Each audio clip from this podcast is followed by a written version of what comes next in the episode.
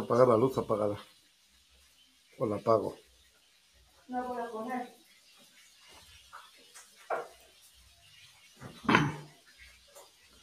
Buenas noches. Bienvenidos a un Entre Líneas más. Hoy vamos a estar con Juan Facundo Teme, hablando un poquito de lo que sucedió en el GFN y este, eh, de la COP y fue el primer año que, que se presentó este simposio en español. También estaremos analizando cómo estuvo, pero pues voy a ir presentando como siempre a mi contertulio, señor Antonio. Buenas noches, bienvenido, ¿cómo estás?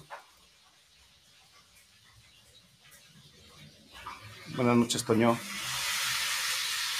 No te oigo. No te oyes. No, señorita.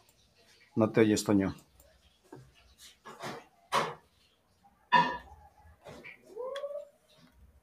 Toño.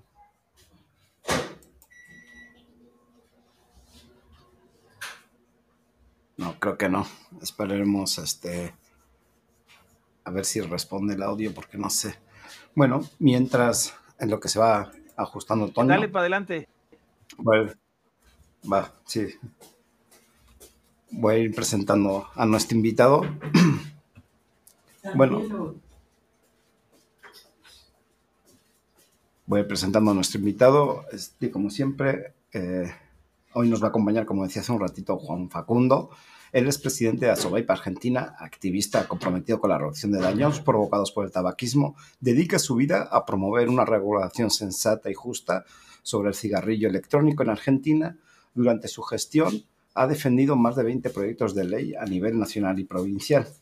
Además, ha participado en los documentales Detrás de la Nube de la Fundación Somos Innovación, Safer Argentina de Jeff Zamora, en los que compartió su filosofía y conocimientos. Ha sido orador en varios congresos na- internacionales donde ha abogado por la reducción de daños y para que millones de fumadores puedan acceder a una alternativa al consumo de tabaco. Su objetivo principal es lograr que el gobierno argentino adopte una regulación sensata que permita a los fumadores acceder a estas alternativas más seguras. La convicción tiene, una fuerte convicción de que el éxito de Asobepa Argentina tendrá un impacto positivo en la vida de millones de personas, tanto fumadores como en sus familias, así como en aquellos emprendedores interesados en esta industria emergente.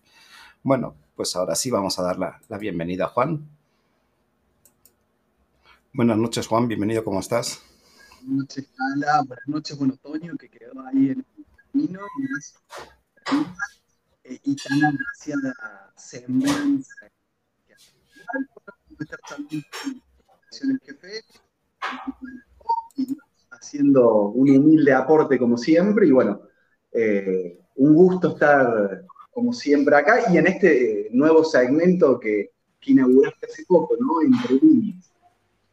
Sí, eh, bueno, ves que había explicado que entre líneas lo, lo voy a dedicar más que nada a las entrevistas para activistas, este, presidentes o asociaciones, este, para separar un poquito de líneas de poder, que lo vamos a centrar más en, en un programa noticiero, para que tenga un poquito más de carga. Digo, intentar, este, así como hicimos en su día, no sé, remontándonos a, a a los tiempos anteriores, nada más nacimos como cotorreo, después se integró Toño, empezamos a hablar un poco de política y demás, y a la gente como que no le gustó, y hicimos líneas, y ahora viene el siguiente escalafón.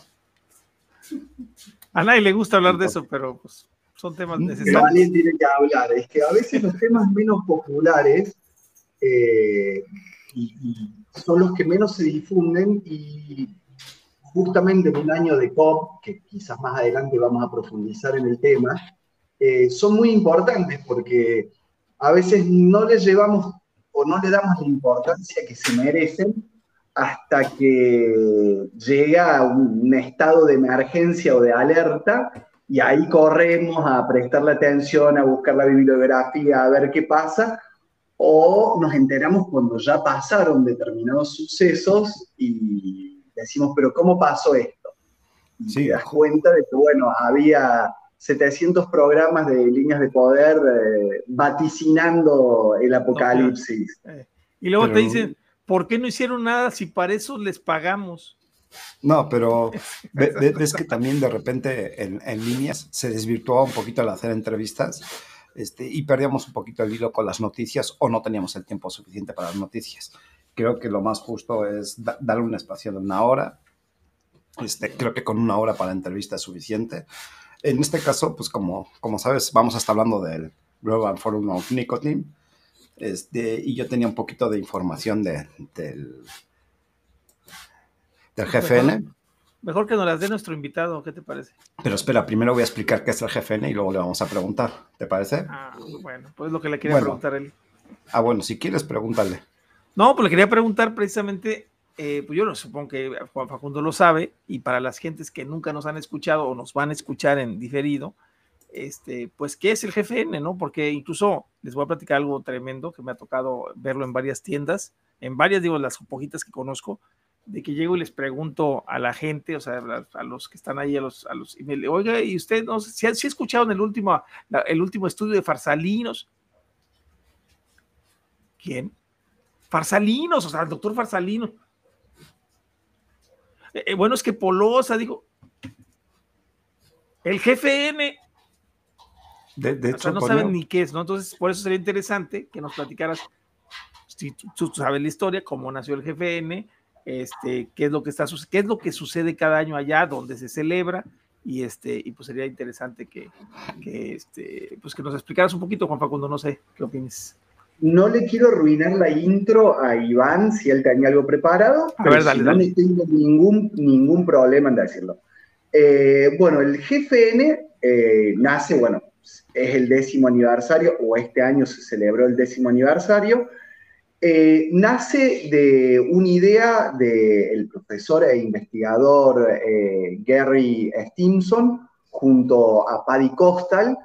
Eh, ellos trabajaron muchos años en reducción de daños en VIH, en drogas y demás, y a partir del nacimiento ¿no? de, estas nuevas tecnologías, de los productos de riesgo reducido, especialmente del cigarrillo electrónico o vapeadores, eh, empezaron a ver ¿no? La, evolución, los consumidores y demás, y se les ocurrió esta idea de generar ¿no? el foro global de la nicotina. Fue como eh, el paso siguiente. No quiero profundizar mucho en la carrera ni en la trayectoria de, los fundadores y cofundadores del foro, pero luego de haber trabajado muchas décadas ¿no? en reducción de daños en general y en muchas áreas, eh, quisieron abocarse, eh, pero en especial a la nicotina, salir de lo que es el fumar o el tabaco en sí.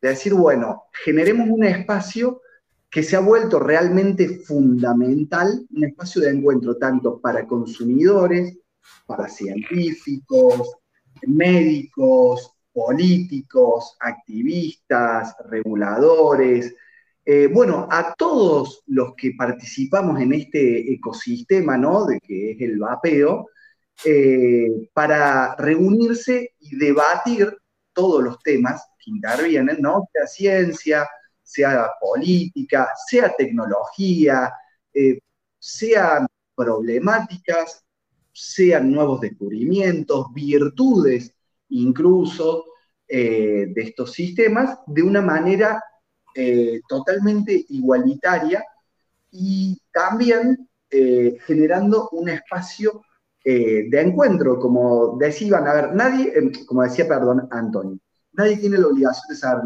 quién es Constantino Farsalino, Ricardo Polosa, y mucho menos qué es el Global Forum on Nicotine. Pero ese espacio justamente para los que sí están interesados, los que tienen ganas, eh, es justamente el lugar más importante o el evento más importante a nivel mundial para que todos nos podamos encontrar, ¿no? Desde los consumidores, pasando por científicos, médicos, hasta la misma industria del vapeo, y me atrevo a decirlo abiertamente, la industria del tabaco con sus productos, porque es el foro global de, la nicotina, se, pueda, se puede encontrar, se te puedas conocer con gente de, todo el mundo, actualizarte, eh, tener un panorama, vale a la redundancia, global, ¿no? De, de- de lo que está Pero, pasando. ¿no? Y ahí tengo yo una, ahí tengo una pregunta, Juan Facundo, no sé si Iván coincida o tenga ya algunas preguntas preparadas, pero yo tengo una pregunta. ¿Por qué se conoce, precisamente hablando del tema antes de esto, por qué se conoce tan poco el foro? ¿Por qué, por qué no se le ha dado más publicidad? Eh, eh, ¿Por qué no se busca más medios de comunicación que transmitan? O sea, aunque yo sé que transmiten, aunque yo sé que, que se extiende la noticia a nivel mundial, al menos los que estamos metidos en el vapeo lo vemos, pero ¿por qué, por qué seguimos? Y eso es bien importante. incluso Porque no nos abrimos al público en Es general. correcto. ¿Por, qué- por, qué- por- eh, por qué seguimos hablando a, a la, a la Cámara de Eco? O sea, ¿por qué seguimos hablando solamente a, los, a la persona que está interesada y no al público en general a nivel mundial?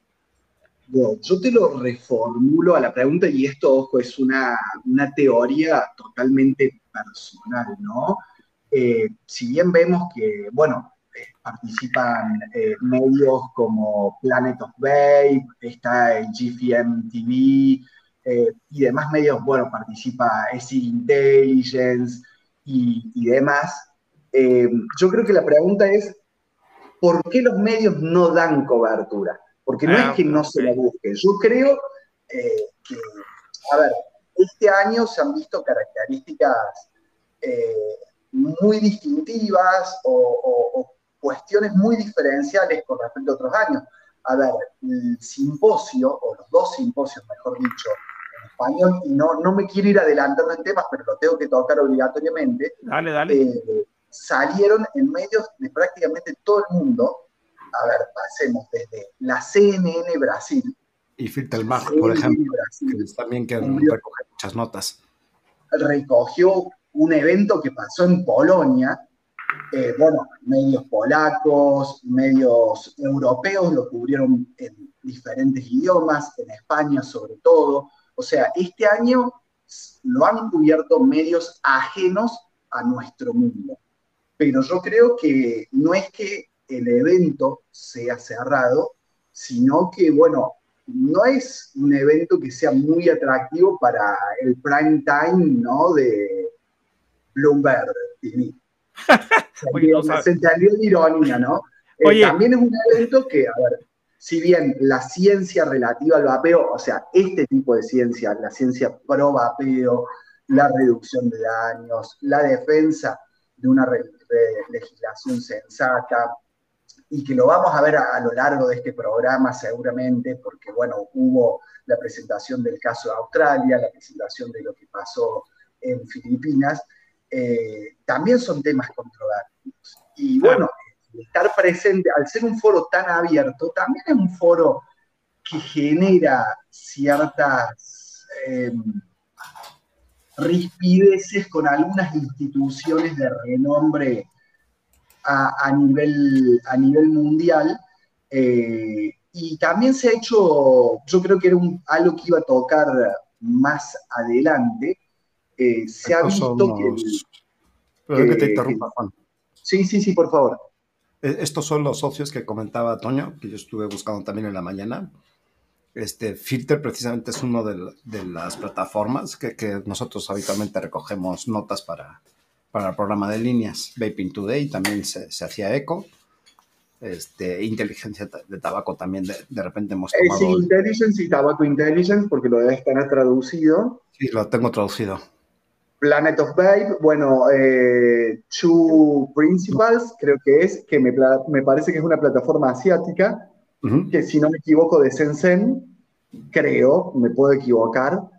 Eh, Filter, que no solo se encarga de reducción de daños por tabaquismo, se encarga de muchos otros temas, es bastante interesante.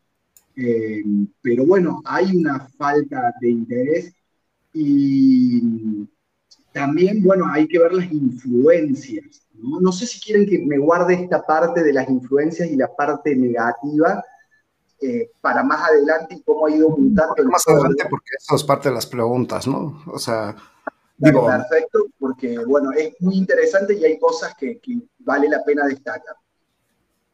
Sí, de, de- de- de hecho, bueno, eh, lo que sí quería mencionar es que, bueno, este año se cumplieron 10 años desde la primera edición. Eh, recuerden que esto nació en 2014 Sin embargo, todas las eh, convenciones, vamos a decir, todas las cumbres han sido celebradas todas en Varsovia, a excepción de 2021, creo, que fue por pandemia de 2020. O sea, 2021, si mal no recuerdo, fue en línea y 2020 fue en Londres, ¿no? ¿Estoy, estoy bien? Sí, por lo menos en línea, yo, tengo que decir, asistí a tres GFN, uno en línea y dos de, de, manera presencial. Eh, pero, eh, mira, no sé si eh, hay alguno de, de, los colegas y camaradas en el chat, seguramente si está ayer, a recordar, creo que el anterior sí fue en, en, Londres por tema de pandemia. Yo, la verdad, no llevo muy mucho tiempo en el activismo, voy a cumplir unos cuatro años, y saber del GFN, bueno, eh, fue algo muy, muy novedoso y cuando empecé a entrar en el mundo del activismo, ¿no? Así que eh, antes veíamos las noticias que salían o qué se generaba de este foro, después participé de manera online, o muchos participamos de manera online, y después tuvimos la, la, oportunidad de, de empezar a, a concurrir eh, de, de manera presencial. Sí, yo, yo, de hecho hoy volví a retomar la nota de Jerry Stinson que hacías mención, en el que lo entrevista, ¿cómo se llama el de Regulator Watch? Este Toño, que se me fue el ah, nombre. Eh, eh, Brian Stanford. Brian Stanford. Eh, estaban, tenía una plática muy amena, la verdad, entre los dos, este, sobre el GFN. Este, casi, casi que ni traducción al español, porque se entiende bastante bien. O sea, cuando ellos están hablando, tienen un lenguaje así como que muy tranquilo y, te da chance de ir entendiendo mucho de lo que cuenta Jerry Stinson sin, si poner subtítulo? Eh, la verdad que primero que es una muy linda charla y como se ve, bueno, Brett es muy buen entrevistador eh, y lo que se ve de Gary en, esa entrevista o en todas las entrevistas que da, incluso eh, nuestro community manager tuvo la oportunidad de entrevistarlo virtualmente y luego verlo en el GFN fue totalmente cariñoso. Esto es algo anecdótico. Nosotros tuvimos una entrevista con él de manera virtual eh, y llegar al GFN y, que Gary, en mitad de un pasillo, eh, se frenara y nos saluda. Primero la saludara a Ailén por el nombre, ¿cómo, cómo le va? Ailén le diera la mano, un abrazo muy ameno, charlaran de la entrevista. Yo ahí pasando por el pasillo de casualidad y digo, ¿qué está pasando acá? Te saludara por el nombre, e, ese tipo de atención, imagínense que van gente de todo el mundo, o sea, de, hecho, gente de 80 países. De, hecho, Bren, este, la hace ver con una cara muy humana, muy, no sé, tierna, ¿no? Si lo quieres llamar así, una, cara de Jerry que igual no vemos en, en los foros, pero así, o sea, como que contando la vivencia personal y, diciendo que es tan difícil comentar, que lleva tanto tiempo, que al final ha normalizado todo ese tipo de cosas, ¿no? Gary es de más, a ver, si uno pudiera tener el semblante de Gary, nos comemos el programa entero. Es impresionante el currículum que, tiene y la labor humanitaria, como yo lo relataba antes, eh, junto a Pai Costa, entre otros, han, trabajado en VIH, en cuestiones más duras de, la reducción de daños. No, no, no, no, quiero minimizar el tema del tabaquismo, pero vienen desde ahí, ¿no? Y a nivel profesional, como pasa con todos, y, creo que el GFN da también esa enseñanza.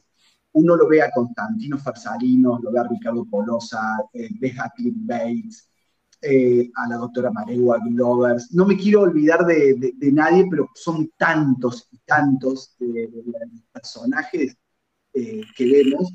Y los ven en esa actitud tan profesional, en esos paneles tan, tan duros a veces, con temas tan profundos, eh, pero cuando se bajan de ese escenario, son personas como nosotros, son Muchos de ellos son usuarios, eh, otros son nada más que académicos, preocupados por nuestras problemáticas, eh, pero son personas eh, con una calidad humana, Jessica Harding.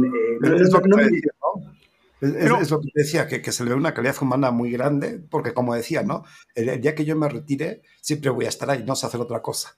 Yo no puedo estar jugando a golf, como decía literal, yo no puedo estar jugando a golf, o, o lo que sea que tenga que hacer alguien que se ha jubilado. O sea, yo no voy a poder, yo en el fondo, pero voy a estar ahí. Oye, Y se pero- nota en los pasillos. Eh, Y- Ellos están atentos y saben el nombre de todo el mundo. Y si no, tratan de averiguar y hacerte sentir cómodo y uno más. No importa si sos el más nuevo o tenés una trayectoria como el doctor Brad Rowe. Vos podés de pronto ver a Cliff Bates, Brad Rowe y Gary charlando en una esquina, en una mesa, tomando un café y te acercas a saludarlos o pedirle una foto y te van a integrar a la charla. Y eso realmente te deja un mensaje de- de la calidad humana, de la humildad y, y- de que todos somos iguales, porque también el mensaje en eso es que todos vamos ahí a aprender y, y aprendemos por partida doble y, y ya dejo continuarlo, no me quiero extender, porque al GFN no solo uno va a instruirse eh, y, y a También código. profesionalizarse, también va a entender lo que uno sabe también, hacer como un checklist, un checklist, perdón, de decir, nosotros en Latinoamérica no somos inferiores. Sí, nos podemos complementar la enseñanza y todo, eh, pero también uno va a, a entender a qué nivel estamos. Y, y eso es muy lindo porque te hacen sentir parte. Oye, pero te- ahora, así como pregunta Juan Facundo, eh, eh, pero en este GFN pasa algo especial, o sea, pasa algo especial porque nos acercamos a, como lo platicamos el día de ayer, a, a la COP10, ¿no? Yo creo que mucha, mucha parte de este, de este foro se centró en, en, en, en ver qué podría suceder o no nos, o no nos acercamos en este foro a, a esto. O sea, a empezar a, a, a, pues a lo mejor un poco especular, aunque sabemos por qué lado van los, los, los antitabaco y estas personas eh, que están en contra del vapeo, pero este, ¿qué, qué opinas sobre eso? ¿Cómo se vio el foro? ¿Cómo, cómo sentiste el foro en ese aspecto? Si se, hablaba, se hablaba al respecto de esto y a qué conclusiones llegan. Sobre todo, este paso es bien importante, ¿no? Porque la COP10 pues es el futuro que tenemos ahorita muy, muy cercano sobre el vapeo, ¿no? Bueno, yo creo, y, voy a hacer propias algunas reflexiones de Martin Kulik, ¿no? Eh, digamos, se vivió mucho el tema de, de, lo que es Panamá, de lo que se viene en Panamá eh, y, la COP. Justamente muchos de, los que concurrimos al GFN, la intención era reunirnos eh, para ver eh, para discutir y cómo responder al hilo planteado para la próxima conferencia de las partes del Convenio Marco Control de Tabaco de la Organización Mundial de la Salud. Y la sensación es que se nos viene un gran enfrentamiento, o sea, ese clima de, que va a haber un enfrentamiento eh, es muy, muy palpable. O sea, no nos olvidemos, no sé si lo quieren tocar este tema más adelante o algo, pero se debatió mucho, eh, no solo eh, en, los paneles, creo que la parte más grande estuvo en el, simposio y nos, nos, tocó los latinos, y digo nos tocó porque me, siento parte, no fui parte del panel, pero fui parte del público, le tocó los latinos, pero a ver, no nos olvidemos que estamos frente a una prohibición de los sistemas abiertos, prohibición de los sabores, excepto los de tabaco, prohibición de sal de nicotina, regular los productos eh, para que sean exactamente todos iguales, restringir la entrega de nicotina, exigir a los países de todo el mundo que los traten al vapeo y al tabaco calentado como un producto más de tabaco, grabar la misma tasa que los cigarrillos, o sea, eso no solo se palpó y se pudo ver eh, en todos los paneles, sino también en, en cada conversación de, de, pasillo. Pero creo que la bandera y el estandarte eh, en, las conferencias que se dieron eh, la plantó el simposio en español titulado Derecho a la reducción de daños y guía práctica para incentivar la participación. Digo porque eh, este año fue muy importante que, que precisamente se incluyera América, bueno, como decía Jeff en el, chat, ¿no? Se incluyera Ciproso en, español para el público latinoamericano o, de habla hispana. Totalmente, bueno, hablando de, Jeffrey Zamora, eh, felicitarlo porque justamente él fue el anfitrión, hubo dos simposios en español, uno médico y científico, ahora vamos a hablar de, este primero que fue netamente de, los activistas, Jeff fue el anfitrión, eh, participó, bueno, Juan José Sirión por México, Ignacio Leiva eh, por Chile, que expresaba toda esta lista de temas y preocupaciones, no por, el tema de la COP. Eh, el maestro en Derecho Sirión habló más de los derechos humanos. Francisco Ordóñez de, Colombia bueno, habló un poco más del activismo y del apoyo y de que tenemos que participar como sociedad civil. Eh, y Julio Ruárez, nuestro querido mono vapeador, eh, también instó a, la participación. La verdad, yo los aplaudo. Eh, sinceramente era un, panel duro, un, tema muy duro para, enfrentar. fue prácticamente uno de los paneles de apertura del GFN, uno de los temas más importantes. Yo, a ver, yo lo considero el panel de apertura porque del día fue el más importante para mí, si bien hubo talleres eh, de medio ambiente y demás, pero fue el simposio en español, el primero en la historia del GFN, el décimo aniversario, y, con, perdón, yo, yo, lo tengo que decir no solo por ser latino, eh, y capaz que, bueno, los voy a, subir un pedestal. Eh, creo que tanto este panel que encararon los activistas latinos como los activistas iberoamericanos, porque estaba Julio también, como los científicos y médicos iberoamericanos, fueron los dos paneles más distintivos del foro global en conjunto a la oración de Michael Russell, que también la dio un latino. No quiero spoilear porque seguramente vamos a hablar de, eh, de, Roberto Sussman más adelante, pero, pero fue un panel excelente y, súper completo. Creo que di un, panorama genial, general, eh, pero, pero fue muy, muy completo. Lo repito de nuevo porque no, no, no quiero que quede nada al azar. Eh, el maestro Girón, a cargo de, lo que son los derechos humanos, impecable, vale mucho la pena ver esa ponencia.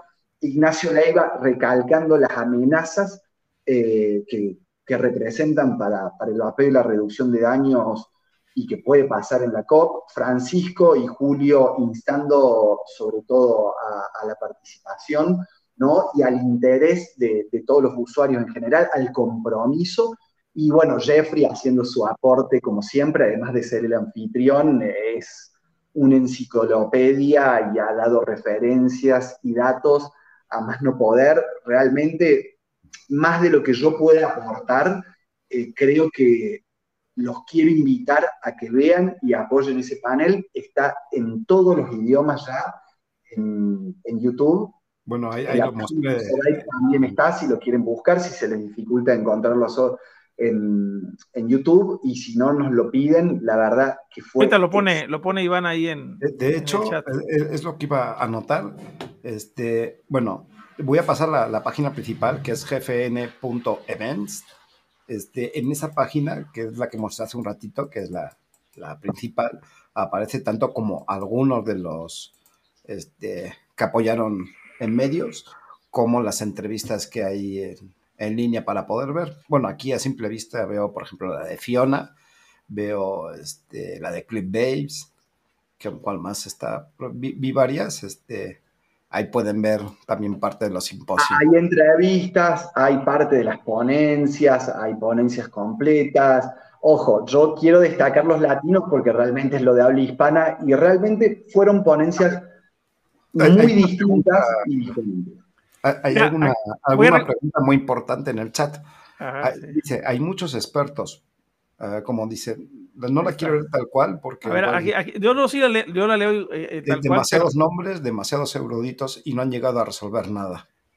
Eso es, un- eso es, eso es, bueno, falso, ¿eh? Porque digo, si yo conozco la- el trabajo que están haciendo en los foros y, y- y déjenme decirles algo. eh, eh, la resolución final eh, de todo lo que está sucediendo la vamos a decidir los usuarios. Los usuarios somos parte muy importante, muy importante en, en este tipo de, de eventos, ¿no? O sea, no, no significa eh, que no seamos importantes porque no estemos ahí. Simplemente es, eh, es una manera diferente de participar. O sea, cada uno va a ir tomando eh, eh, las pautas que debe de hacer para, para participar en esta batalla, porque es realmente una batalla, así, hablando lo sincero, es una guerra, incluso podemos decirlo así, en la que no se ha perdido, no se ha ganado, De- de pero no hecho, se ha perdido, incluso hemos frenado, pienso, el avance de, de esta horda, pues, siendo tan pocas personas y tan fuerte la parte económica del otro lado. O sea, del otro lado hay una parte económica muy sustancial, este, que obviamente va, va a ponernos el pie todo. Y aquí viene una pregunta, perdón, Iván, nada más antes de que, de que te pase a lo que vayas. Le Dale. quería preguntar a Juan Facundo precisamente eh, de la parte inglesa, de la parte, eh, pues, que es insigne para nosotros como usuarios de vaporizadores. Eh, ¿Qué, se obtuvo en este foro? Porque sabemos que Reino Unido pues es puntero, o sea, ya, bueno, lo mismo que Nueva Zelanda y algunos países en otros tipos de reducción como en Suecia el snus, o sea, eh, o en Japón el tabaco calentado. ¿Qué se habla de en estos países, en este, en este foro, eh, sobre la actuación de ellos en apoyo a los demás países? Porque vamos a recordar algo importante aquí, Juan Facundo. Este, eh, es, creo que el, foro con, hoy conocemos todos perfectamente o, o tratamos de conocer un poco el convenio marco y precisamente uno de los fines principales del convenio marco es la colaboración. O sea, yo quisiera saber, incluso se los platico, porque una parte de las propuestas mexicanas es solicitar ayuda a los países que están en, mejor posición en, el- en el- en la guerra contra el tabaco, este, solicitar ayuda. ¿Qué disposición ves tú de, de los países eh, que han logrado una, una, eh, un- una, baja tremenda en las cifras del tabaquismo, una baja bastante sustancial, ¿no? Y este, ¿qué, qué, qué piensan ellos de lo que está sucediendo? ¿Se podría contar con ellos como apoyo? O sea, porque la mayoría de las personas, aunque no van del parte gubernamental, van de las asociaciones que son en contra del tabaco, ¿no? Y que están apoyando a esto, ¿no? ¿Qué, opinas tú sobre eso? Contestando también la pregunta de lo que dicen, ¿no? Muchos nombres, demasiados eruditos y no han llegado a resolver nada, pues es que es entre todos, entre las personas que están ahí y los usuarios que estamos acá también en cada país, ¿no? Eh, mira, muchos nombres, muchos expertos, eh, y se han resuelto muchísimas cosas. A nivel científico, se han resuelto temas, pero desde... Enormes, claro. Vamos a hablar de temas, por ejemplo, bueno, no hablemos de reducción de daños porque siempre hablamos, ¿no? Y no redundemos sobre el tema, pero podemos hablar del papel de los sistemas nicotínicos en los trastornos cerebrales, ¿no? Que estuvo a cargo de Constantino Farsalinos y Paul Newhouse, que ver a Newhouse y Farsalinos eh, juntos es algo impresionante, entre algo. Eh, exponer políticas internacionales y casos, está bien, se expuso el caso de Australia, no se logró nada, pero sin exponer este tipo de casos, ¿qué hubiera pasado si no tuvieras un Colin Mendelssohn, una Claro, Fiona claro. Pattern? Porque si es política, Fiona no es científica, ¿eh? es política. ¿Qué pasaría si no se expusiera el caso de Filipinas, con toda la corrupción de Bloomberg y demás, eh, y lo que ha pasado a través de los años? Si bien el foro ha ido mutando, ¿eh? el foro ha mutado mucho de la parte científica, ha mutado mucho a la parte regulatoria, por dos razones. Primero, que ya la ciencia ha avanzado muchísimo. Ciencia a favor del vapeo nos sobra. Hoy por hoy tenemos la virtud de que nos sobra ciencia y sobre nicotina también, porque acordemos que esto es el foro global sobre la nicotina, ¿no? Y, y Y hablamos de nicotina en general, ¿no? Sacándola en- de- desde muchos aspectos. ¿no?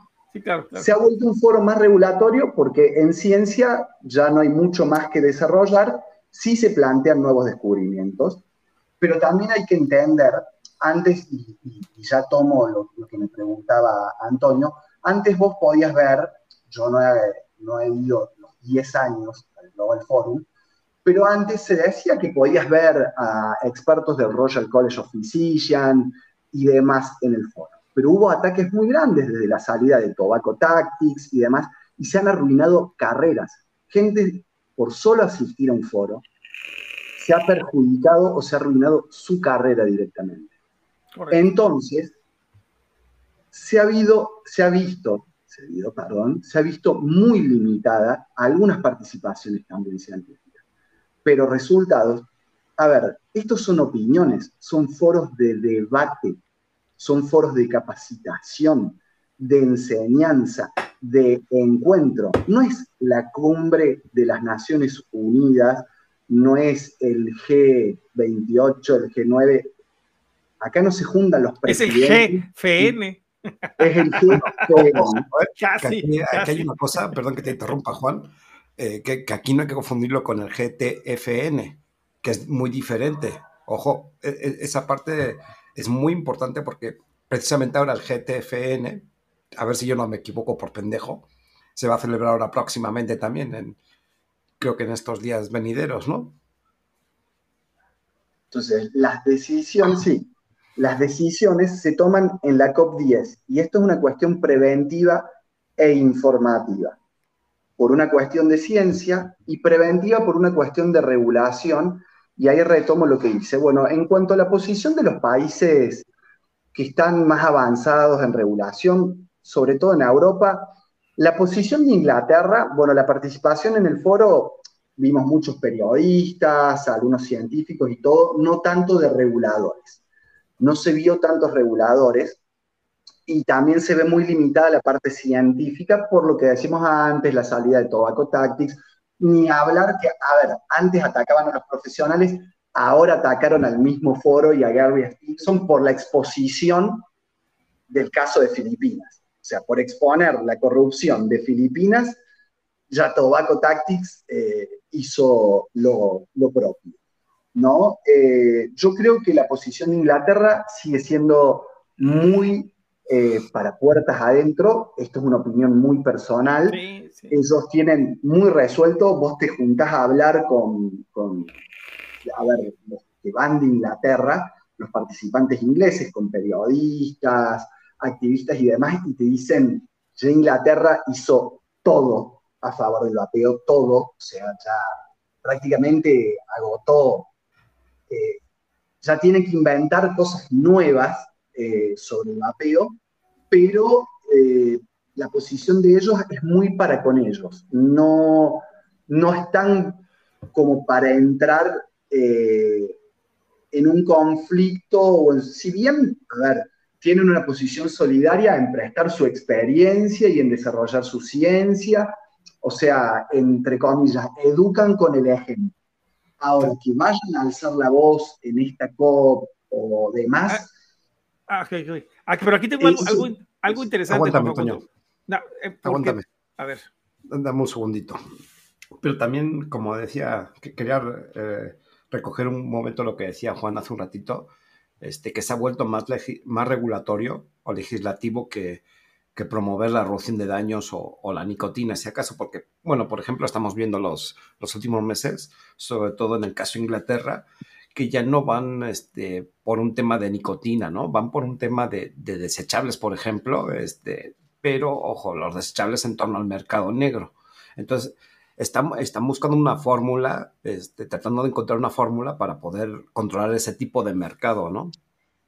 Bueno, este tipo también de, y ya continuamos con, la pregunta de Toño porque la corté a la mitad, quiero dar un buen ejemplo. Eh, este tipo de espacios como el GFN, que son tan, tan masivos, eh, cuando vos empezás a ver, te das cuenta que este tipo de políticas, vos decís, bueno, en tal país están yendo por los desechables y el mercado negro. Y te empezás a encontrar con personas y charlas, che, en mi país pasa esto. Y te dicen, pero en mi país también. Y en el mío también. Y empezás a conversar y te das cuenta que el discurso es el mismo es de manual. Entonces, y empezás a ver los actores y quiénes están detrás de todo esto.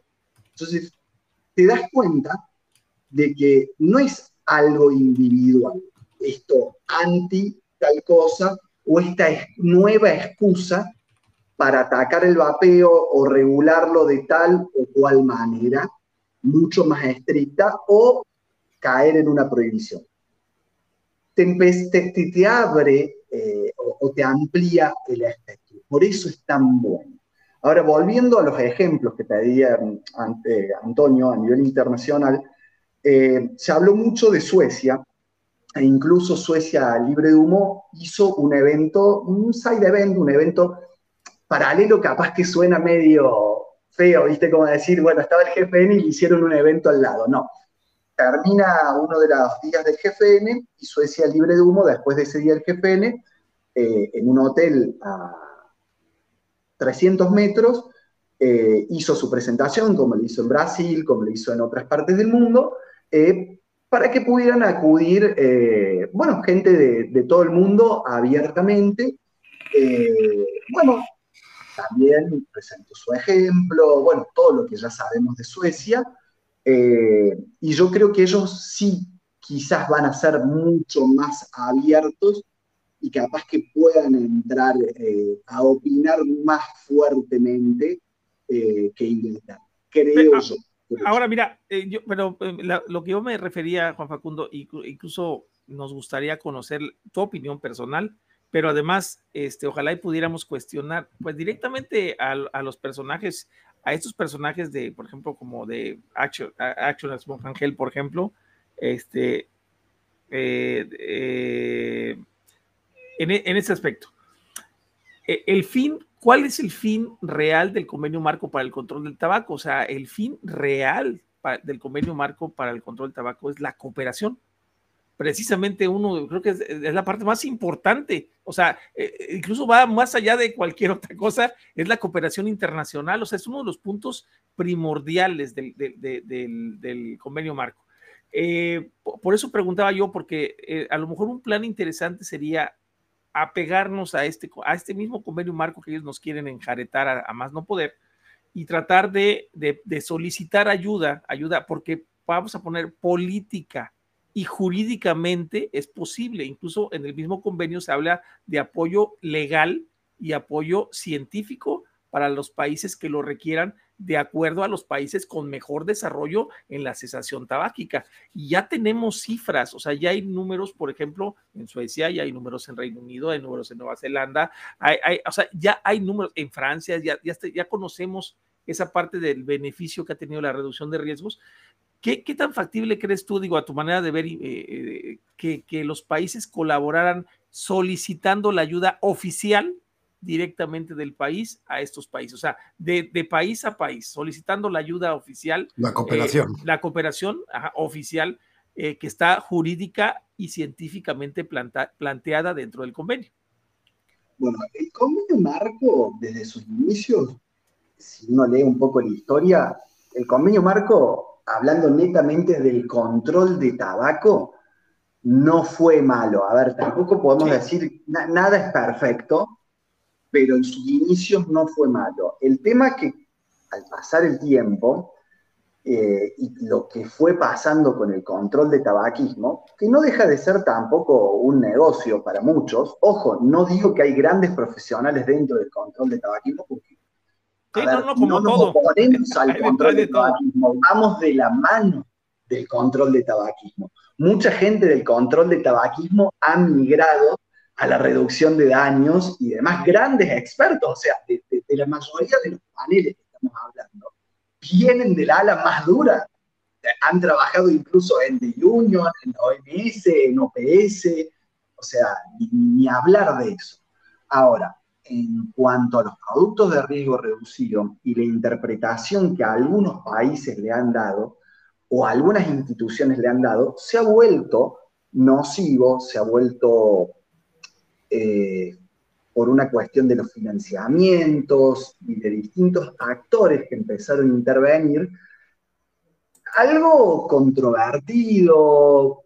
ya hablamos mucho, ¿no? De que no hay una definición exacta para ellos de lo que es conflicto de interés, porque hay cosas que son conflicto de interés para nosotros, pero para ellos no, en cuanto a financiamientos y demás. Y la solicitud y la predisposición eh, de otras naciones a ayudar específicamente a Latinoamérica existe tranquilamente. A ver, y lo vemos. Yo he participado hace muy poco en Brasil en un evento donde estuvieron la ex directora de Anvisa, que sería el equivalente a Mate, que prohibió el vapeo en Brasil, eh, la ex directora participando de un foro de Suecia libre de humo, hablando de la experiencia, o sea, estaba Anders Milton, el precursor de la iniciativa. A ver, se está integrando a profesionales médicos y científicos latinoamericanos a la iniciativa Suecia Libre de Humo. Hay cofirmantes y codefensores. Tenemos el orgullo, los argentinos, de tener a un médico como el doctor Barrastro, de ser coautor y codefensor, porque nadie es profeta en su tierra, tristemente, pero es coautor y codefensor del proyecto Suecia Libre de Humo. O sea, que esa ayuda está en una época que había otros proyectos de ley en la Argentina, la predisposición de profesionales ingleses, aunque sea a nivel independiente, a nivel independiente, a opinar si se lo solicitaba un legislador argentino, o sea, tenía que salir desde el despacho de un diputado o un senador la invitación a participar en un debate parlamentarios sobre el proyecto de ley a favor del vapeo, ellos estaban dispuestos a participar. O sea, esa predisposición existe desde el día cero. Por lo menos en mi experiencia y en los pocos años eh, que llevo eh, en el vapeo. Y en estos proyectos que son tan integrales, bueno, dejando de lado Inglaterra, que solo intervienen ingleses, hablando un poco más de, lo que es el proyecto de Suecia Libre de Humo, eh, está la doctora Marewa Glovers, eh, el, doctor Josie de Sudáfrica, bueno, Anders Milton de, Suecia, eh, Dylan Newman. Hay una predisposición internacional a, participar y, a colaborar, a hacer una legislación comparativa, sea desde las instituciones que representan o sea en carácter individual como profesionales a relatar, aunque sea la experiencia, decir, bueno, yo como profesional tengo esta experiencia y en mi país está, o como miembro o como parte de un proyecto que llevamos adelante funcionó en nuestro país de tal manera. Siempre está esa predisposición. Ni hablar, a ver, de la camaradería que hay entre latinos, ¿no? Porque se nota, los argentinos vamos a México, los chilenos hemos estado, han estado en México, los colombianos, eh, los ecuatorianos, eh, todos. O sea, pero igualmente hay países, bueno, hace poco lo comentaba, bueno, creo que más bien fue una charla interna, hay países que aún lamentablemente en Latinoamérica los tenemos fuera del radar, ¿no? Me, me refiero, no sé, tipo Asobay Perú, de repente, sin, sin, demeritar, por supuesto, sino que son países que no escuchamos habitualmente en, noticias, ¿no? O sea, han, logrado esto, están prohibiendo esto. Eh, no sé, se me ocurre Ecuador, por ejemplo, ¿no? Es otro de los países que, por ejemplo, no tenemos tantas noticias de qué es lo que está sucediendo allá. Bueno, eh, en Ecuador, eh, bueno, hay una asociación, se ha avanzado, se trabaja en conjunto con universidades está bien, lo conozco yo porque uno está más empapado y metido de lleno en el tema. Pero es cuestión de averiguar o consultar. Ahora yo te planteo países muchos más distintos. ¿Qué sabemos de Bolivia, por ejemplo? Sí, Bolivia, ahorita te iba a decir exactamente. Bueno, ¿Qué sabemos de Honduras? Yo ya te meto a Honduras en el triunvirato de lo más tabacalero que hay en el mundo. Nos metemos en Honduras y hablamos del tema. y, sabemos de otro país que ya va a dejar de existir. Ah, caray. No me metas en tus cosas. Ah. No, no, no, No, sí, pero realmente me quitaste No entendí la referencia, pero no entendí la referencia, pero, Pero- pero te imaginas. hacerme la. No, por ejemplo, a ver, en Bolivia que no existe una, una asociación, Pero también, eh, hay una regulación, hay una regulación, eh, si bien los productos de vapeo están regulados bajo la ley de control de tabaco y todos se van a espantar, están dentro de esa ley en un artículo diferenciados. sí, pero ¿sí? es el mismo caso Dentro de, la ley de control de tabaco están diferenciados Con- del tabaco. Con Con diferentes los impuestos. parches, con los chicles y demás. Perdón, Antonio. Con- Con diferentes impuestos. Ya tan profundamente, no, No sé, pero creo que sí. Pero es que sí. es un caso muy similar a Costa Rica, ¿no? Puede ser, puede ser, Ah, puede digo, ser. sé que no es exactamente lo mismo, pero es algo muy similar. Por ejemplo, otro de los países, Guatemala. Guatemala hace un par de años había una idea de, de formar una asociación, pero hecho, hecho. lamentablemente este, nunca llegaron a un acuerdo que, bueno, próximamente entre, una entre líneas también haremos con alguien de, De Guatemala. de, de Guatemala, pues para ver un poco la situación. Digo, hay países que no es que no tengan, pero de repente el público en general no conoce. Digo, yo puedo conocer, como dice Juan, ¿no? O sea, puedo tener una idea vaga, pero realmente el público no. Y como decía Antonio, ¿no? Este, el activismo se, se vive desde diferentes trincheras, ¿no? Tenemos, no sé, por ejemplo, a Juan, que puede asistir a, a un foro este, y divulgar desde allá, pero otros que, por ejemplo, no vamos por diferentes cuestiones, pues estamos en la posibilidad, desde nuestra comodidad, poder difundir a través de las redes, para que obviamente esto pueda alcanzar al mayor público posible. Sé que son temas complicados, son temas un poquito difíciles tal vez, digo, pero al final de cuentas está en nuestro deber el compartir, ¿no? En, en las redes. Digo, si realmente luchamos y abogamos por aquello que nos alejó del tabaquismo, como fue mi caso, que yo por varios métodos y, bastante tiempo traté de dejarlo y al final casi sin querer, así nada más por codera, dejé de, de fumar, ¿no? Pero ya tra- tras varios intentos fue algo como que vamos a ver si funciona, ya sin esperanza, ¿no? Digo, y, realmente pues me funcionó. Digo, esa es, esa es la parte importante. Ahora, también hay que, le comentaba con Juan y creo que con Luis, creo que ya también es hora de que luchemos por nuestros derechos. Dejémonos de la costumbre, la, la fatal costumbre de que otros decidan por nosotros y otros defiendan nuestros derechos. Al final de cuentas, el derecho es de cada uno. Es correcto. Digo, creo Bueno, que ese es el mensaje más ahí importante. nace la, la última asociación mexicana, de decir, bueno, eh, había representación en México, pero tenemos otra idea, que no significa ser contrarios, ni rivales, ni nada, de decir, Bueno, Diferentes, todos vamos por el mismo camino. difer- diferentes puntos de vista y cubrir un flanco nuevo. Eh, es que ese es el punto, y lo ¿no? mismo pasa en empatizar y en la difusión. No solo todo pasa por regulación, o sea, creo que si uno revisa un programa tan extenso como el del décimo aniversario del GFN, puedes encontrar de todo, desde impacto ambiental, lo, lo tuve que abrir, el caso de estudio de Filipinas, eh, licencias Ahí tenemos médicas. un caso, Juan. eh, Ahí, ahí tenemos Eh, un caso que es digno de envidia, totalmente digno de envidia y de estudiar Filipinas. Una prohibición total. El peor lugar para poder vivir era Filipinas prácticamente, aparte de De Tailandia. Tailandia. sí. Aparte de Tailandia. Y de repente están regulados y con una regulación casi envidiable. Bueno, y ahora Australia, Australia va a pasar a ser Tailandia. Al revés, eso está al revés. Ya es. Algo que me olvidé en puntos anteriores cuando hablábamos de ampararnos en el mismo convenio marco, ¿no? Eh, ¿Qué pasa cuando tenemos ejemplos internacionales tan fuertes como, y países tan fuertes eh, como Suecia, libre de humo, 17 años antes eh, que el objetivo de la Unión Europea entera y el convenio marco, no nos olvidemos, convenio marco para el control de tabaco de quién, OMS, y a quién le dan el premio como primer país libre de humo.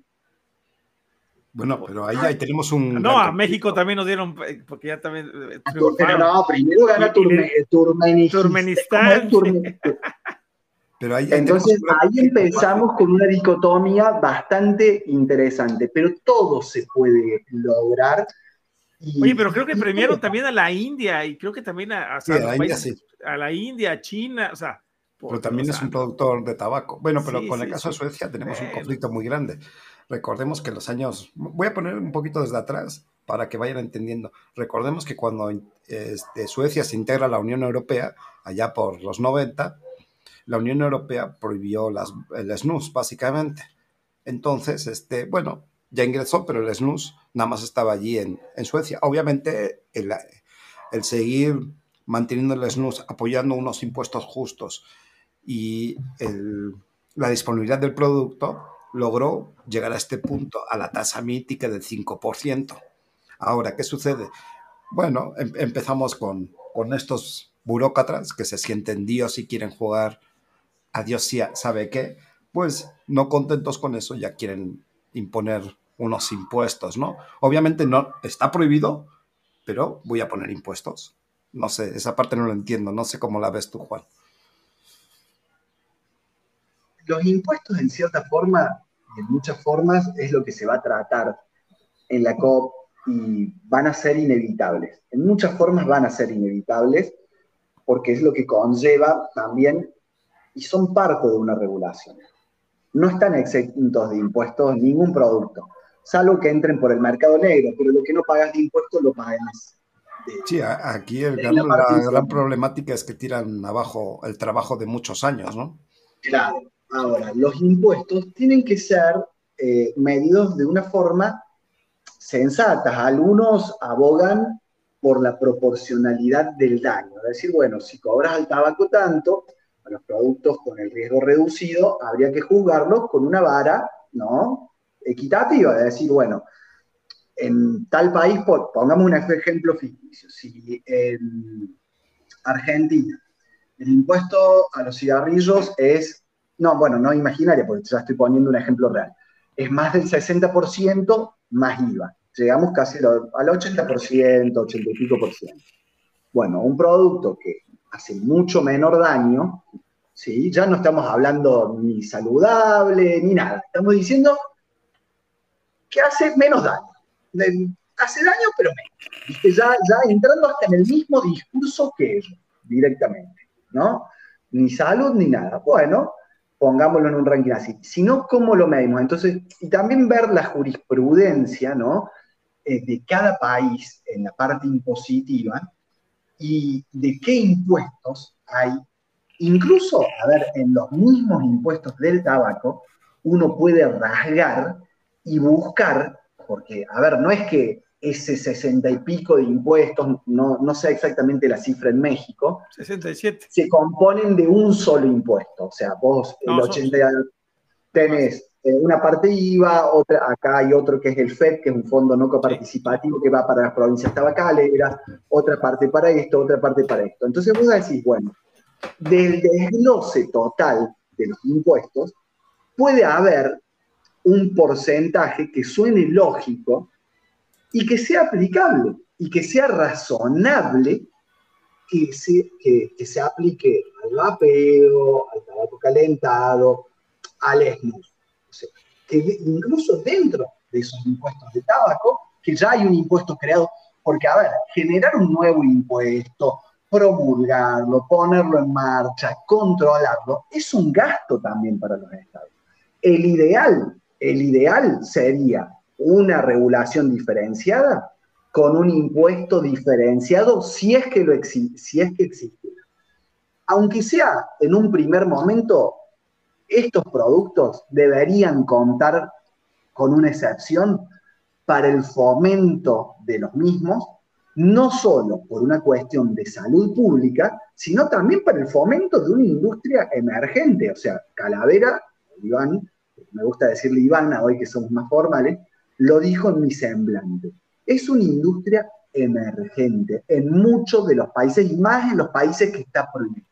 No hay grandes empresarios. Hay emprendedores, ¿sí? Con mucha voluntad, con mucha garra, como diríamos en nuestro país. Entonces hay economías emergentes y hasta que esto se establezca y el mercado, también tiene que ser proporcional, porque la industria nacional es muy importante, es muy importante. ¿Por qué? Porque al chino que viene de afuera, al yankee, no quiero sonar un discurso anticapitalista ni nada de eso, ojo, que no suena así.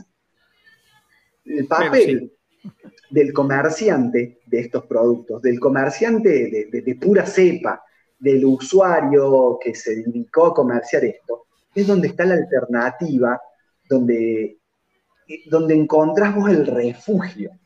De tal manera que esos comerciantes en otros países del mundo, como en Inglaterra, el Estado los tiene tan en cuenta que les dijo, son tan importantes en la cadena de la salud pública y de la reducción de daños que les vamos a dar una manito más para que se especialicen un poquito más y se transformen en pequeños centros de cesación tabáquica, porque han visto que la empatía que lograban, que los resultados, que ese acompañamiento y que el público, que los usuarios en realidad, los buscaban más a ellos que los centros de tabaco. Eso es una experiencia. Lo, veíamos hace poco en un artículo, yo, este, Juan, eh, no me acuerdo quién, quién, lo publicó, no sé si fue de Bepin Today o alguno de ellos, decían, decía la nota por qué es tan importante las tiendas de vapeo. Una de ellas es esa, eh, la, relación que forjas entre el cliente y, y vendedor, ¿no? la, confianza el club de amigos que se forma, ¿no? el, club de amigos, que, a veces no vas por comprar, vas este, por ver cómo está, pasar un buen rato, este, ver si hay cosas nuevas, no sé, un poquito de todo, ¿no? Pero bueno, llegamos casi a la hora, no quiero extender mucho, hay preguntas aún de la COP. Me gustaría preguntar, este, ¿qué es lo que resaltaría de la COP? ¿Cuál, cuál cree que fue la mejor parte desde su punto de vista? de la COP en cuanto a lo que se... perdón, de la COP, de la GFN. Del GFN. Eh, bueno, para, para continuar, yo quiero destacar los simposios en español, eh, y ya que estábamos hablando un poco ¿no? de, ciencia, de, bueno, de medicina y todo eso, no tocamos el segundo simposio, en español, que es Iberoamérica, una obligación moral y ética de los profesionales de la salud de promover la reducción de daños, donde participó, bueno, la anfitriona fue Carmen Ascrig, panelistas estuvo el doctor Diego Berrastro, argentino, Enrique Terán, Roberto Sussman, el doctor Randall Rodríguez, Fernando Fernández Bueno y la doctora Silvia Casenave de, Brasil. A ver, hubo desde cirujanos generales, cirujanos vasculares, oncólogos, un físico y una toxicóloga. Importante, ¿no? Porque quizás el, nombre de la mayoría le suena, Carmen en microbiología, pero Silvia Casenave es una toxicóloga brasilera. Y qué importante, eh, y son cada vez más los toxicólogos latinoamericanos que empiezan a, aparecer eh, en esto. Este fue un panel eh, de discusión que realmente fue impactante. Y quiero, ojo, yo nunca soy autorreferencial, no quiero que se tome como autorreferencial tampoco, pero es como para poder resumir ya que llegamos a la hora. luego de este panel, que los invito a verlo, porque es muy interesante, yo hice una referencia que creo que también la he hecho varias veces en vivo. Y les pregunté a los médicos y a los científicos que había en este panel, de decir, ¿por qué a países desarrollados, entre comillas lo dije, y está el video, a países desarrollados, entre comillas, como Suecia, Inglaterra, Francia, Nueva Zelanda y bla, bla, bla, bla, sí les permitido por todas estas instituciones la reducción de daños es válida, le dejan aplicar sus políticas de salud a gusto y piacere y demás. Y a países tercermundistas, de bajos recursos, subdesarrollados, como nos catalogan a nosotros, las opciones son las prohibiciones.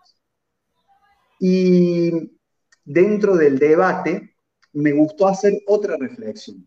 Porque el ejemplo que nos está dando Suecia, más allá de los recursos, es que Suecia empezó por educar. Y la educación en Argentina es gratis, libre y gratuita. ¿Eso es inaplicable? Lo, La lo pasa es que tiene un información modelo muy distintivo de educación. Ese, ese es el verdadero problema, la, la- la desinformación que están aplicando los la gobiernos. información Sí, verás. Sí. Sí. Y el contraste, el debate permisivo, porque está bien, unos pueden tener un punto de vista A y otros pueden tener un punto de vista B sobre la ciencia. Ahora, no poder debatir, eso pasa acá. En otras partes Sí, del mundo sí. sí se debate. Y eso es gratis también. Entonces, ¿por qué en Latinoamérica, todas estas y muchas más opciones que yo los invito a ver, ¿por qué? Y los dejo con esa reflexión. Porque no es por falta de recursos económicos. Porque las mismas instituciones que nos limitan a los latinoamericanos, en otros países se lo permiten. Cuando podemos hacer el cambio desde la educación, Yo, yo- yo Desde tengo una respuesta, pero sería muy agresiva. Sí, no hagamos que nos bajen el vivo. Y algo que quiero destacar muchísimo, no sé si saben, eh, muchos, ya desde hace un tiempo, está la, la oración a Michael Russell, eh, en la cual Michael Russell falleció ya hace un par de años. Se lo considera mucho el padre de la reducción de daños por tabaquismo. Capaz que no lo conozcan por todo el semblante que yo puedo dar, pero sí por la frase, las personas fuman por la nicotina, pero mueren por el alquitrán. Eh, para honrar a Michael Russell, se hace esto que es la, la- la oración, que es una disertación. El jefe N5, ¿no? Eh, no, no, no, se hace en vivo, ¿eh? Se hace en vivo y en directo Ah, sí. se hace, es, es- es un, es una disertación en vivo. Se hace generalmente el último día eh, y estuvo en manos del doctor Roberto Sussman. Eh, y lo voy a destacar, si bien fue en inglés, no fue en español, está traducido en ruso, en español y en inglés. Y la disertación en esta oración a Michael Russell y el homenaje a Michael Russell, de la mano de nuestro querido Roberto, fue una evaluación crítica y rigurosa de la ciencia del tabaco Eh, si bien el título parece tedioso, y esto se trata de homenajear a alguien que fue muy importante para la reducción de daños y, para todos los que participamos en el GFN, Roberto ha hecho una ponencia que les aseguro que les alegra por lo menos el día.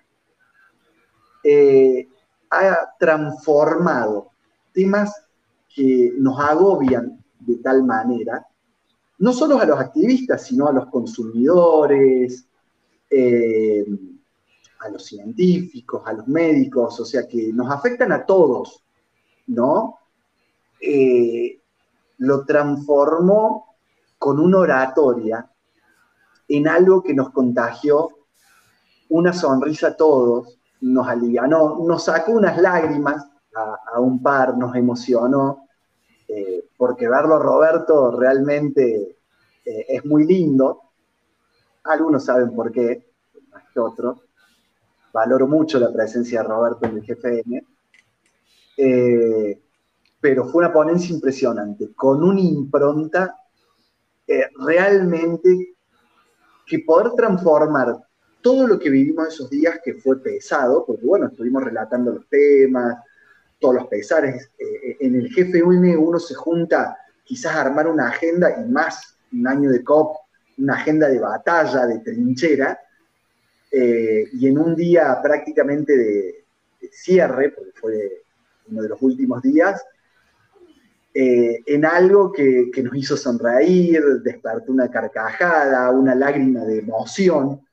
Sinceramente fue, fue algo destacar. Las dos simposios en español y la oración a Michael Russell, y lo digo con muchísima emoción. Eh, yo no digo que sean, a ver, mejor que ver charlar a, Newhouse con Farsalinos sobre los beneficios eh, que tiene la nicotina en el cerebro. Pero lo que ha hecho Iberoamérica en este GFN han sido las tres ponencias más diferentes de todo el foro.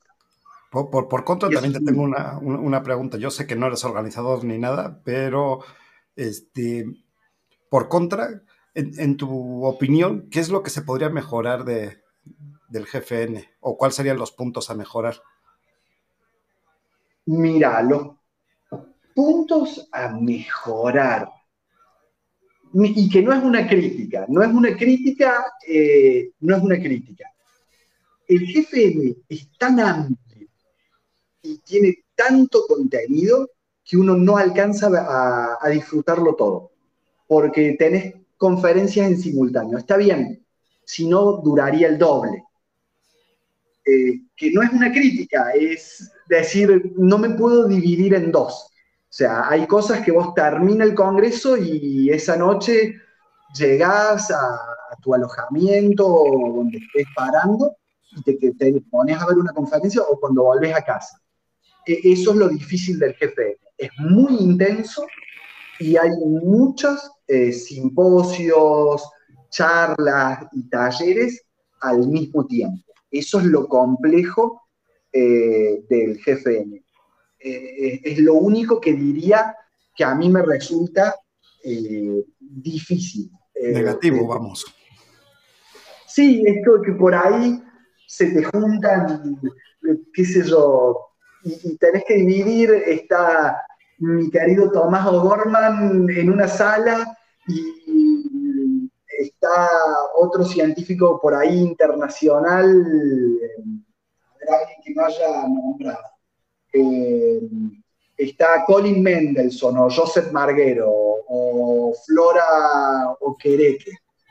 Y decís, ay, quiero ir a ver a alguien internacional que esperé todo un año para verlo, eh, pero también te gana lo emocional y el apoyo que le querés dar a Juanjo, para nombrar otro mexicano más. Eh, y eso es lo difícil. El GFN tenés que estar corriendo de acá para allá eh, todo, todo, todo, todo el tiempo, pero eh, realmente no, no, no, lo sentís. Lo, lo, sentís cuando volvés a casa porque volvés destruido.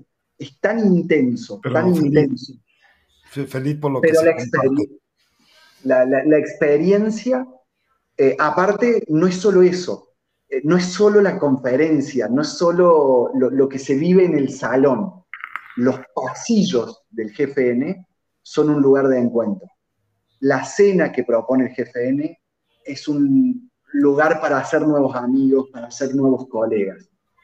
Eh, es impresionante. Los otros días lo hablábamos con, Luis Felipe, lo hablaba con, con, con Marco también, y, decir, capaz que uno de afuera ve que son siempre las mismas caras los latinoamericanos, o por ahí algunos científicos que uno identifica más. Pero hay gente de todo el mundo cuando revisas el programa. Salís ahí pensando en todos los idiomas. Primero que estás en Polonia. La mayoría habla en inglés. Estamos todos los latinos con nuestros acentos tan particulares viene alguien de Francia, viene un africano, un sudafricano, viene un italiano. Eh, hasta ir al baño es una experiencia tan cosmopolita, porque los hombres sabemos lo que es ir al baño, ¿no? Y es muy gracioso, pero es una experiencia muy linda para vivir y en eso hay que rescatar una, una virtud que, que tiene el, el GFN, que es la accesibilidad que tiene. Eh, el GFN es abierto para todo el mundo, eh, que también lo hablábamos con los chicos la semana pasada, que yo trasnoche haciendo after con ustedes, eh, que el GFN no es exclusivo para científicos, médicos o personalidades destacadas, o hace falta pertenecer a, una asociación o, o institución, ¿sí? Eh, todos pueden asistir al GPN mandando una, una aplicación, ¿no? Si uno, y es algo que Cala por ahí no preguntó, o no sé si les quedó afuera de las preguntas o, no lo tenía claro, es cómo llega uno al GFN. Eh, y perdóname, te estoy extendiendo el, programa no, no, no, no, es extender el programa, sino entiendo las horas, digo, porque también la idea de entre líneas es hacerlo un poquito antes para cubrir mayor franja horaria. O sea, yo entiendo que ahora, por ejemplo, con España es muy complicado porque son ocho horas, pero con Latinoamérica tenemos la gran complicación, por ejemplo, con, con Argentina, ¿no? Que vamos a tres horas. Tenemos complicación con parte de Brasil que va a tres horas, con Chile. Entonces, me gustaría llegar a estos países que de repente se les complica porque a partir de ahora ya son las 12 de la noche. Bueno, las 12, más allá. 1 y, 22, y con, esto cierro. ¿Cómo se llega al GFN? Cuando uno empieza en este mundo, eh, ve el GFN como algo inalcanzable, como, wow, mira quiénes invitan y mira quiénes van. Y la primera vez que fui fue, fue virtualmente y gracias a la pandemia. Lo vi acá, como estoy ahora, ¿no? Online. Y el año pasado, la primera vez que asistimos personalmente, como muchos, eh, fue por descubrir eh, en Planet of Bay el anuncio que como de costumbre, los organizadores quieren ayudar a los batalladores interesados, y lo estoy leyendo textualmente el artículo, que no están financiados por organizaciones de reducción de daños de tabaco a asistir. Cualquier persona que desee solicitar asistencia para cubrir los costos de asistir puede enviar un correo electrónico a consumer.gfn.events. Así se asiste al jefe. De esa forma es como asistimos estos dos años muchos latinoamericanos. Consumidores, como se vieron este año, se vieron algunas, van a decir caras nuevas, por ser un poquito irónico y meter un chascarrillo, pero a Sobeip Argentina aplicó de esa forma, cruzando los dedos con todo el nerviosismo. Entonces, si bien los cupos son limitados, y ojo, esto no es hacer propaganda, no me pagan por promocionar el GP ni nada, pero si alguien quiere vivir esta experiencia que realmente vale mucho la pena, porque no es vivir el foro ni la capacidad, es la experiencia de vivirlo, eh, estén atentos a las fechas y estén atentos a aplicar a ese mail. El GFN, todo el mundo está a un mail de distancia. Si bien los cupos son limitados, porque no, no pueden pagarle vuelos y dar becas para alojamiento a todo el mundo, todos estamos a un mail de distancia, aunque no lo crean. Y el que esté interesado, realmente involúcrese en lo que es el foro y esténse atentos porque es una experiencia para el que lo disfrute, ¿no? Al que le gusten estos temas, que realmente vale la pena vivir, vale mucho la pena. Ahora sí, vamos a ir despidiéndonos ya. Juan, ¿te despides aprovechando una vez?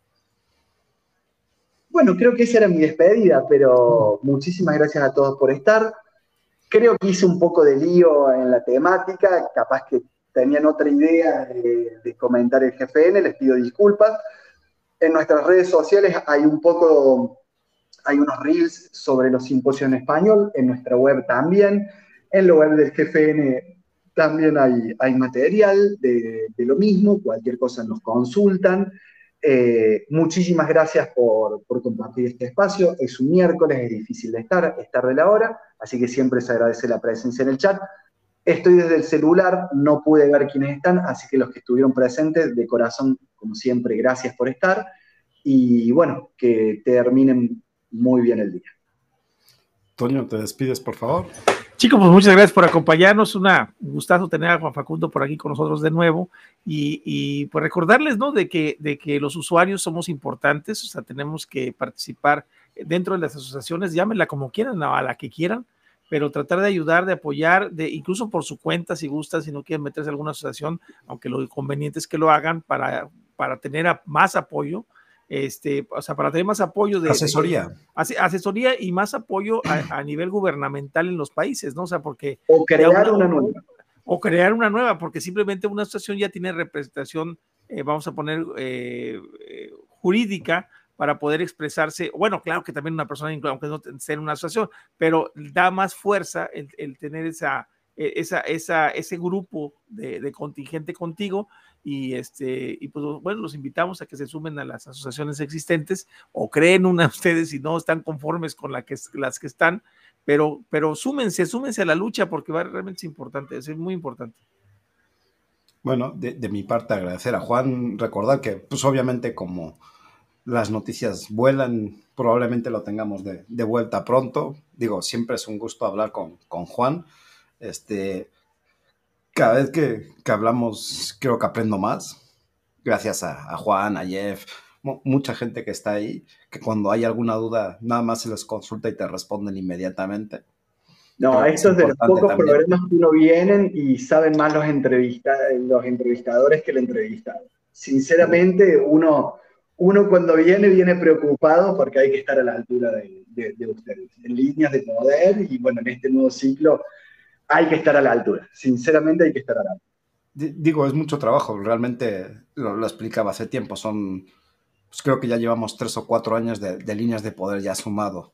Digo, es un trabajo duro, yo sé que es una información relativamente dura, es una información que de repente a alguno no le puede llamar mucho la atención, pero sin embargo, desde aquí, desde el grupo de Calavera, el, el grupo de panelistas, Toño, Luis, Daniel, Edgar, apoyamos a que ellos mismos lean los artículos y forjen su opinión. Nosotros no, no poseemos la verdad absoluta. Sí es cierto que estamos en constante acercamiento y, y evolución en el tema, pero sin embargo no tenemos la verdad. Entonces, es muy importante que lean y forjen su opinión y obviamente debatiremos. Y si es que alguna vez estamos equivocados, está perfecto y nos gustaría debatirlo y, y, y, ver los diferentes puntos de vista, porque de eso se trata esto, ¿no? Lo que hoy puede ser correcto, mañana está mejor, porque todo evoluciona. Bueno, eh, esto sería de mi parte. Agradecer, por supuesto, al chat que nos está acompañando esta noche. Nos veríamos el próximo martes en. en, en ah, ah, yo iba a decir entre líneas, ya me está haciendo bolas entre los programas. Ah, ya, ya se, ves. Te olvidó, se te olvidó tu programa. Se me olvidó mi programa.